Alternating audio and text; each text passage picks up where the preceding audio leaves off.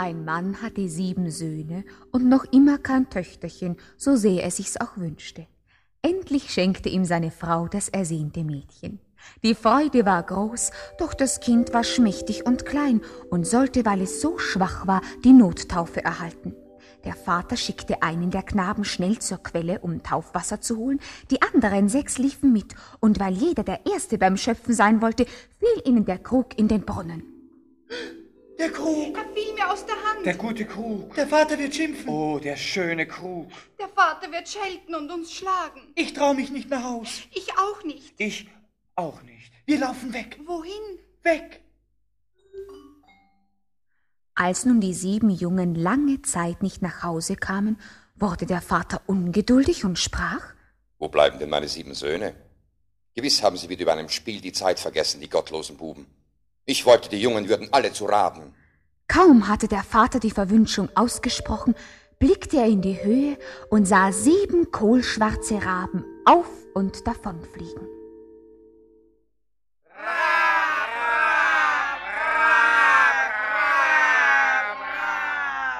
Die Eltern konnten die Verwünschung nicht mehr zurücknehmen, und so traurig sie über den Verlust ihrer sieben Söhne waren, trösteten sie sich doch einigermaßen mit ihrem lieben Töchterchen, das bald zu Kräften kam und mit jedem Tag schöner wurde.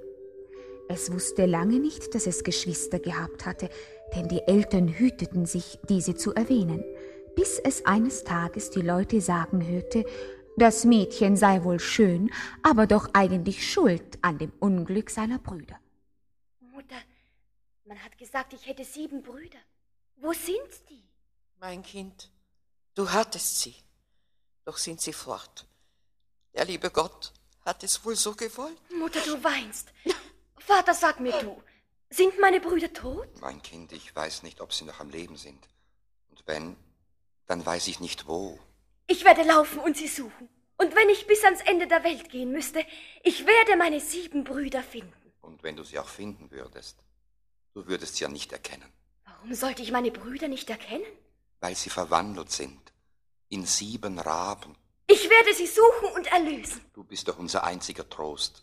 Bleibe bei deinen Eltern. Bleib zu Haus. Aber meine Brüder, meine sieben Brüder. Das Mädchen machte sich täglich neue Gedanken darüber und quälte sich damit, schuld an diesem Unglück zu sein, und es glaubte, es müsse seine Brüder erlösen. Nicht eher fand es Ruhe, bis es sich heimlich aufmachte und in die Welt zog, um seine Geschwister irgendwo anzutreffen und zu befreien. Es nahm nichts mit sich als ein Ringlein von seinen Eltern, einen Laib Brot für den Hunger und ein Krüglein Wasser für den Durst. Nun bin ich schon so weit gelaufen und habe meine Brüder noch nicht gefunden. Es ist so heiß hier, und je weiter ich gehe, umso heißer und heller wird es. Warum ist so heiß hier? Du bist ganz nah der Sonne. Meine Wärme, die schafft Wonne, doch kann mein Strahl auch tödlich sein für so ein zartes Mägdelein. Das Mädchen lief in großer Eile so rasch es konnte weg und lief und lief, bis es zu einer Stelle kam, da war es dunkler und viel kälter. Die Sonne war so heiß und hell, aber jetzt ist es so kalt, dass ich friere. Warum ist's hier so kalt? Ich bin Sonne so alt, doch meine Strahlen sind kalt. Geh fort, dass dir kein Leid geschehe. Du bist in des Mondes Nähe. Das Schwesterchen der sieben Raben lief weiter und weiter, und so kam es zu den Sternen. Die waren zu ihm freundlich und gut, und jeder saß auf seinem eigenen Stühlchen. Der Morgenstern stand auf, gab ihm ein Hinkelbeinchen und sprach Lauf zu dem gläsernen Berg, dort wohnt ein älterer Zwerg. Mit diesem Beinchen hier öffnet die Türe sich dir, und dort auch findest du wieder deine sieben verzauberten Brüder.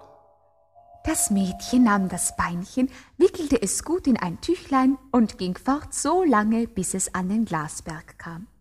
Das Tor war verschlossen, und das Mädchen wollte das Beinchen hervorholen, doch als es das Tüchlein aufschlug, war es leer. Das Geschenk der guten Sterne war verloren. Was sollte es nun anfangen?